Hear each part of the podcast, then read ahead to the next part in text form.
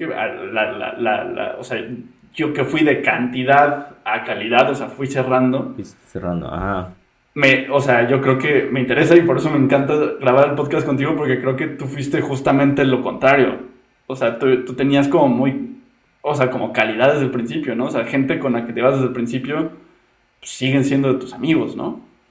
Hasta donde me acuerdo. Tenía como muy, muy buenas comunidades. Eh, lo que pasa es que tuve mucha suerte de llegar a este casa de estudiantes que era como privada y era, estaba viviendo con 26 personas, o sea, esa casa era una casa muy grande, entonces tenías como 26 cuartos distintos. Y la mayoría eran alemanes, creo que éramos nada más como tres internacionales.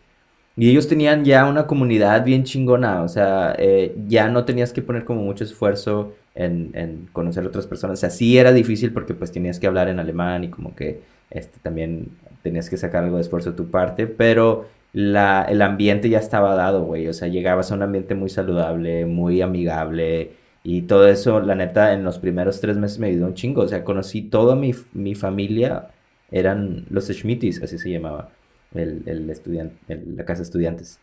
Y toda mi familia, los primeros cuatro meses eran, eran, ellos, güey. Me acuerdo que estaba con porque llegaba a la sala y estaban viendo, no sé, fútbol y de que, ah, vente Alejandro, vamos a hacer, vamos a ver, este, no sé, Colonia contra quién sabe quién, o Wolfsburg. Y de que ahí estoy viendo el, el juego entre Colonia contra Wolfsburg, güey, con, no sé, 10 vatos y todos acá de que tratando de involucrarme, güey. Y todo se sentía chido. Me acuerdo que también incluso los primeros dos días, llegué el primer día y el siguiente día, este, me invitan a jugar Smash Bros.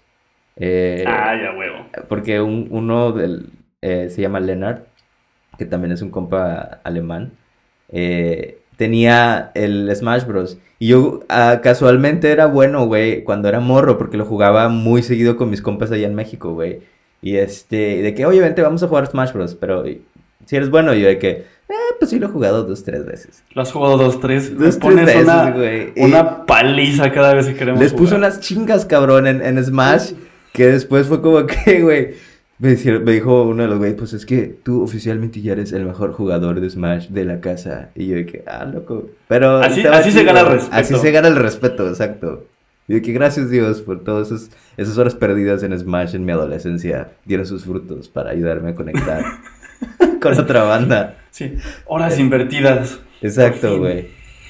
Y pues gracias a eso sí, sí me ayudó mucho. Eh, de hecho, no sé si te acuerdas que en los primeros meses pues siempre jangueaba con estos vatos de Schmitty, güey. Sí. Y, estaba, iba para todos lados. Ah, hasta que ya se hizo este grupito, ¿no? De los cuatro y ya de, desde ahí como que sí me empecé a mover con, con más banda eh, fuera de, de, la casa estudiantes. Eh, con, con, la familia de la maestría también, o sea, los compañeros de maestría, todos ellos creo que los primeros seis meses sí teníamos amistad, no era tanta, eh, pero ya después de los seis meses sí se volvió mucho más, más, nos vemos más unidos.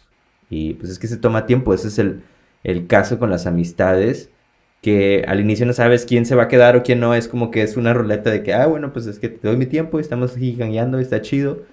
Eh, y como mientras más tiempo pasas mientras más tiempo pasas con ellos, más como que más se va volviendo real y, vas construyendo como todas estas experiencias juntos, como los chistes o estar borrachos juntos, ir a viajar juntos y todo eso pues ya hace que la amistad se haga mucho más, este, chida, güey, y se haga mucho más eh, de valor y, más honesta, güey.